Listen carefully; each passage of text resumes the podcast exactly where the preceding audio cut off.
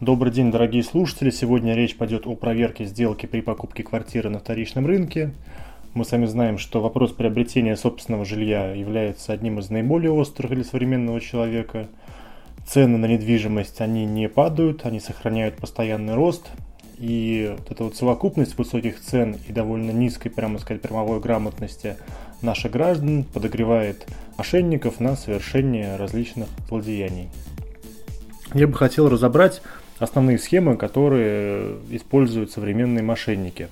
Надо отметить, что сегодня очень усилилось взаимодействие нотариата и Росреестра, органы, которые отвечают за регистрацию сделок и прав, а также выдают правоустанавливающие документы.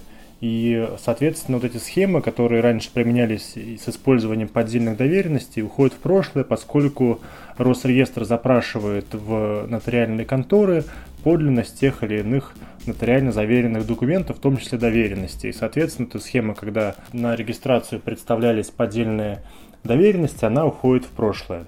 Тем не менее, имеются схемы по обману граждан, которые работают до сих пор, которые могут сработать и сегодня. Наиболее распространенная схема с использованием поддельного паспорта. То есть мошенники изготавливают паспорт с номером, серией и иными реквизитами, которые совпадают с номером паспорта реального собственника, и от его имени якобы продают квартиру, подают документы на регистрацию, причем такая сделка может пройти процедуру регистрации. И покупатель, добросовестный, который ничего об этом не знает, может узнать о том, что его обманули лишь тогда, когда реальный собственник, тоже обманутый, обратится в суд. Вторым способом распространенным мошенничества является схема с так называемым массовым получением задатков – это происходит следующим образом. Мошенник размещает объявление о срочной продаже квартиры по сниженной стоимости и э, при заключении договора говорит, что ему необходимо какое-то время для сбора документов или еще для чего-то. И под различными предлогами уговаривает внести задаток в размере 10 или 15% от стоимости недвижимости. При этом э, задаток собирается одновременно иногда там, 10, а то и 12 человек и с одним из этих людей заключает договор. Квартира продается. В итоге на руках у мошенников остается сумма от продажи квартиры, а также сумма задатков, которые они получили от э, вот этих лиц число которых доходит до 10-12. Само собой, что схемы зачастую накладываются друг на друга и одновременно могут применяться как схема с несколькими задатками, так и схема с поддельным паспортом или с двойной тройной продажей. Сразу нужно договориться, что в реальности схема с двойными продажами, она в последнее время все-таки тоже изживает себя, поскольку сегодня уже распространены услуги, банковские услуги, аккредитивы, расчетно-депозитарные центры, в которых э, деньги остаются в банковских ячейках до тех пор, пока право собственности не перейдет новому собственнику. То есть, грубо говоря, продавец не получает деньги до тех пор, пока покупатель не приносит в банк или в другую организацию, либо там в сейфинговую организацию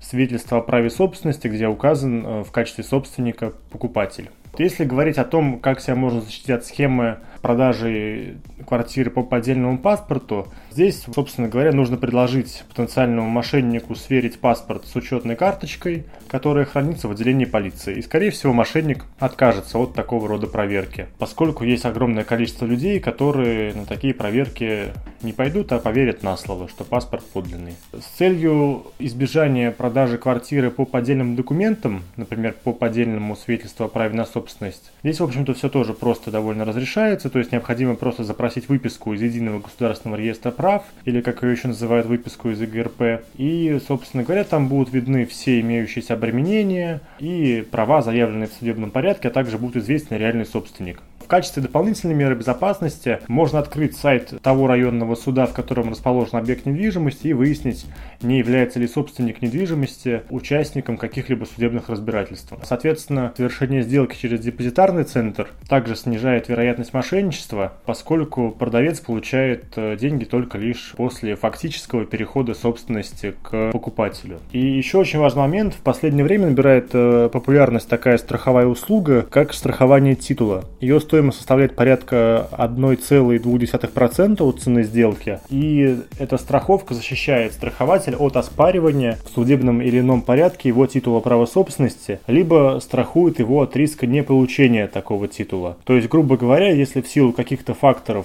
которые вызваны действиями третьих лиц, собственник лишается собственности на приобретенную недвижимость, страховая компания обязуется выплатить стоимость в денежном эквиваленте. Я считаю, что это является довольно разумной мерой для защиты своих интересов. На сегодня все. Спасибо. Надеюсь, что вы что-то почерпнули из этой программы и будете чувствовать себя безопаснее и будете знать, что делать в такой ситуации. С вами был Артем Алексеев, адвокат. Всего доброго.